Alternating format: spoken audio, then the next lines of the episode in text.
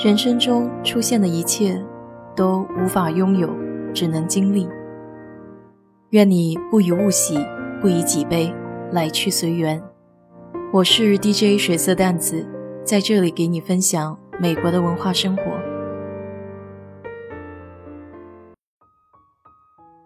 昨晚把《沉默的真相》看完了，心里久久不能平静，于是非常着急的就把原著小说给下载了。我准备接下来几天把小说给看了。前段时间周末和你聊天的时候说，韩国的电影比较写实，敢记录一些黑暗面。那我想这部《沉默的真相》做到了。无权无势但正直的小人物，为了他人平反，历经艰辛，失去一切仍然信念坚定。导演用朴实无华的镜头。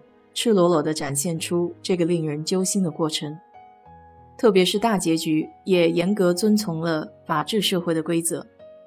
我非常佩服主人公的坚持和隐忍。不论是检察官还是刑警，作为国家公务人员，选择了一份事业，他们都对得起自己肩头的职责。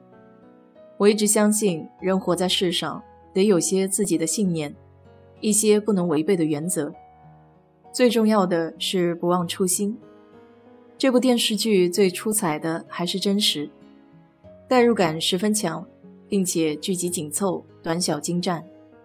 我那天还和张姐聊天，说起日本电视剧最多二十集，但每集都很紧凑，引人入胜。《沉默的真相》就更是精华了，只有短短的十二集，以至于我看完了还是感到意犹未尽。里面人物的性格特征刻画的都相当鲜明，演员的演技也堪称经典。特别是男主从意气风发的青年到备受折磨的中年，眼神和行为的拿捏都恰到好处。唯一美中不足，可能就是比较显眼的广告植入，稍显生硬，但并不影响整体故事情节。这部剧让我联想到“英雄”这两个字。美国人讲究个人英雄主义，不少商业影片里有比较超现实的超人、钢铁侠，还有一些关于正义之士出淤泥不染的故事。其实，即便是在法制比较健全的美国，也是有不少冤假错案或是暗箱操作的。很多美国电影都有关于这方面的题材，比如《守法公民》，当不能通过司法寻求正义的时候。主人公采取了自己的复仇方式。当然，在我心里，这些凭借信念寻求公正的更加令我触动。类似《沉默的真相》主人公这样默默无闻却能坚持信念的普通人，才是我心中真正的英雄。可能这种执着的坚定，于我而言是可望而不可及的。好多时候，我会反思：如果自己在同样的境遇里，我能否做出相同的选择？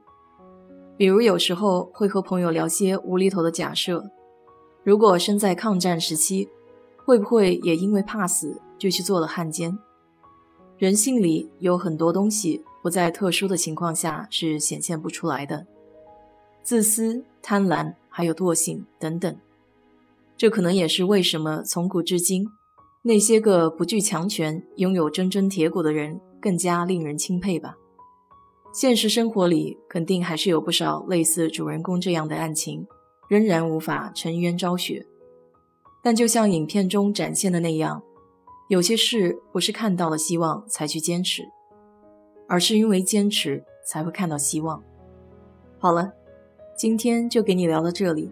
如果你对这期节目感兴趣的话，欢迎在我的评论区留言，谢谢。